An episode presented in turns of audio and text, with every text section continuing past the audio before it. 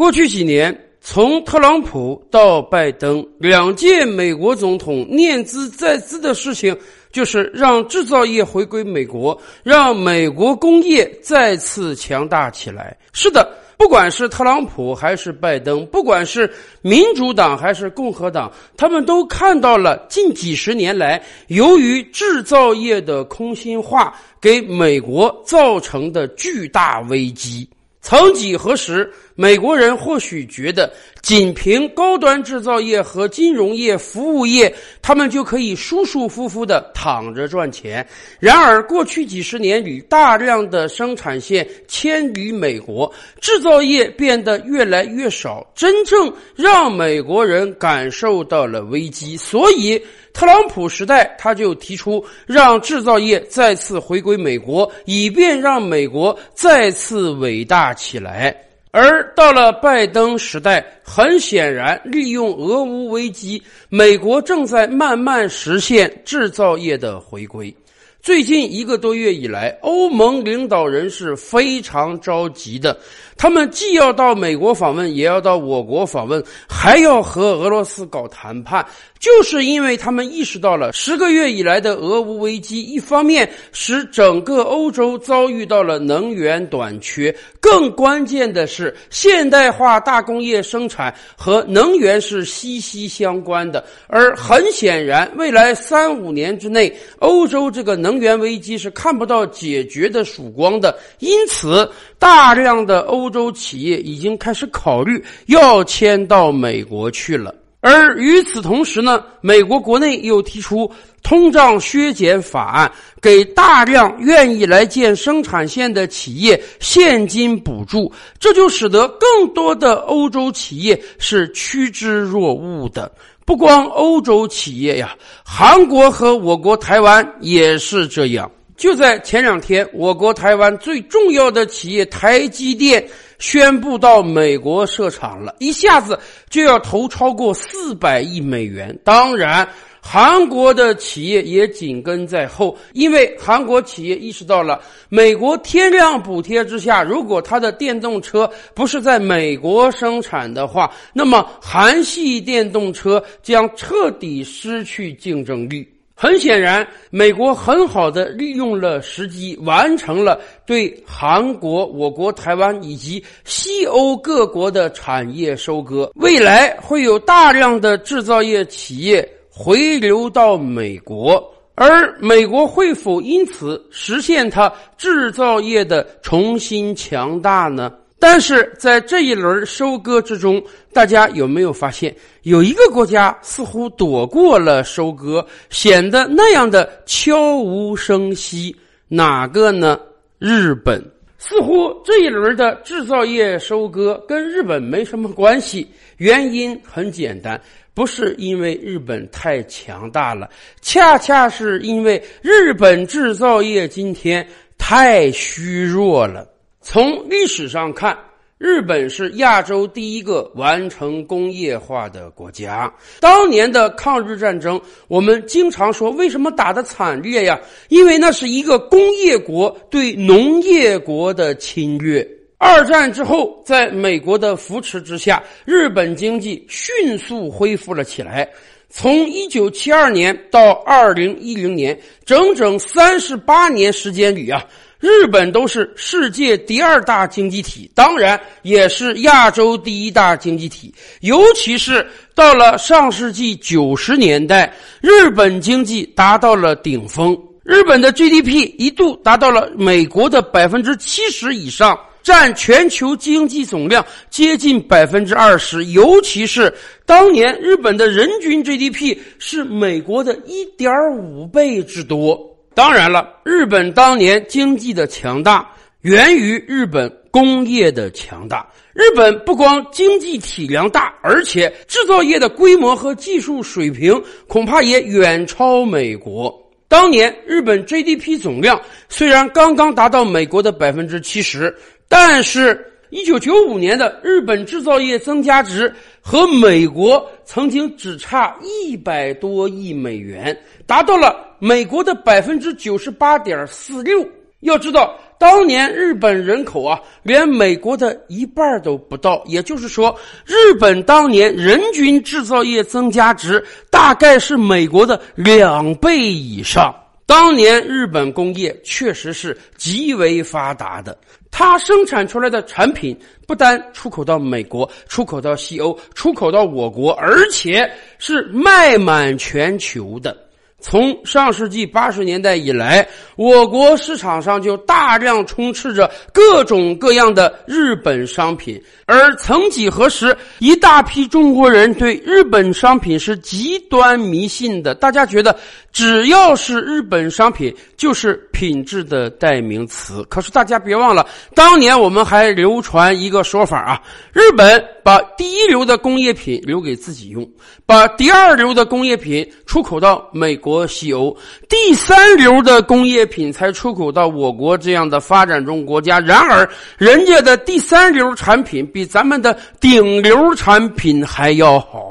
现代化国家的经济强大，实际上归根结底就是工业和制造业的极端发达。然而，经历了失落的三十年之后，日本不但经济举步不前，更关键的是，日本制造业早就大踏步向后走了。刚才我们说，上世纪九十年代中叶的时候，曾经一度日本的工业增加值和美国是比肩的。然而，大家知道今天日本的制造业增加值下降到一个什么样可怕的状态吗？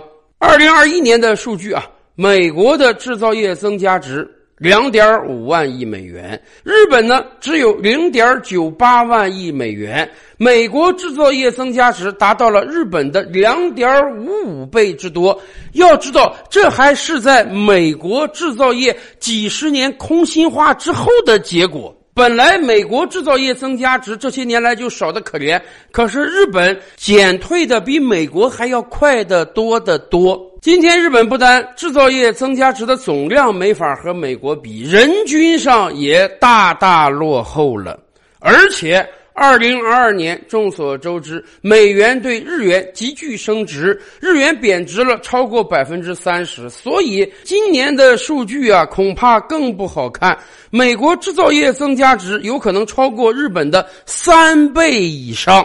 所以。难怪这次美国不收割日本的制造业，因为实在是无从收割了。当然了，有的朋友们可能要问：哎，既然美国的制造业增加值已经是日本的三倍之多了，那么我们和日本比呢？我们的制造业增加值一年大概是日本的六倍以上了，远高于我们和日本 GDP 总量的差距。其实。不用看数字，就看看我们身边的生活，大家早就意识到了。今天，无论你是要购买手机、电脑、家电，还是其他电器，你买到日本货的可能性都极其微弱了。而且，反过来，正有大量的中国商品杀入到日本市场。尤其是今年以来，日系车在我国的销量更是大打折扣。很多人说啊，为什么以前日系车卖的很火爆？因为第一，它经济实惠；第二，它省油、皮实耐操，而且呢，日系车的二手保值率还是很高的。然而，当世界进入到电动车时代之后，我们突然发现，日系车几乎所有的优点在电动车时代都是那样的不值一提。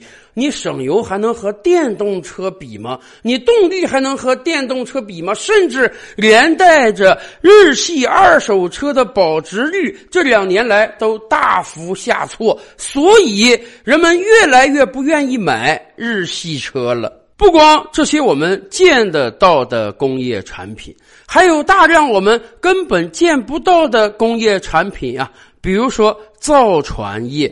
曾几何时，日本造船业是极其发达的。然而，过去十年以来，日本造船业萎缩的非常厉害。以前我们经常说造船业的东亚三强，今天我们只能提中韩两强了，因为中韩两个国家的造船业份额几乎就占到了全球的百分之九十以上，给日本留下的市场空间只有个位数了。以往谈到日本的工业，我们会说日本有很强大的家电产业。手机产业、PC 产业、汽车产业，可是今天大家想想，日本的制造业还剩下什么了？总不能说那开了一百多年的捏寿司、炸丸子的小店儿算是日本的工业吧？不管怎么讲，虽然过去几十年以来，美国的制造业一直在减少，但是美国在高端制造领域还是独步天下的。海里游的，美国可以生产世界上最先进的航母；天上飞的，美国有世界上最先进的波音飞机。甚至不管苹果、特斯拉是在世界上哪个地方制造的，好歹人家都是美国人先研发出来的。当然，美国还有着世界上几乎最为强大的 IT 产业，这些产业日本有吗？日本通通都没有，所以难怪美国在制造业衰弱了几十年之后，制造业增加值还能达到日本的三倍以上。尤其是这一两年以来，日本的日子更不好过了。一方面，美元在不断的升值；另一方面，全球能源价格和原材料价格在不断的飙涨。这对于严重依赖出口外向型经济的日本，更是沉重的打击。日本已经连续逆差十三四个月了，这对于一个出口大国而言，简直是不可想象的。因为作为一个地狭人贫的资源匮乏型国家。日本经济为什么能够崛起？就是因为它制造业的强大，它可以有点石成金的手段，它可以从全球进口能源资源，然后制成工业品出口，赚得大量的外汇。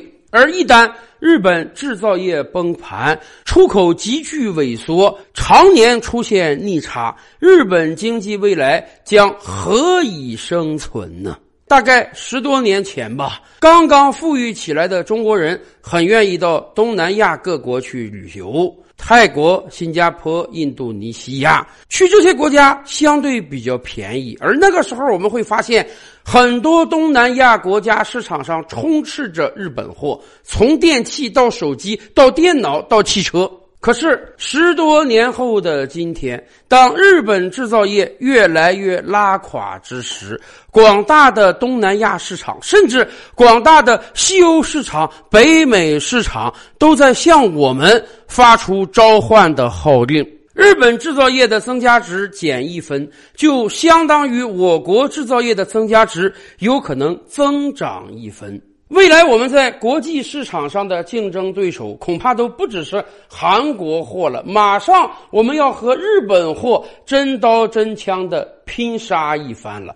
当然，对于日本而言，如果它的制造业继续萎缩下去的话，那么日本经济就不是原地打转的三十年了，而是彻底沉沦的开始了。照理拍案。本回书着落在此，欲知大千世界尚有何等惊奇，自然是且听下回分解。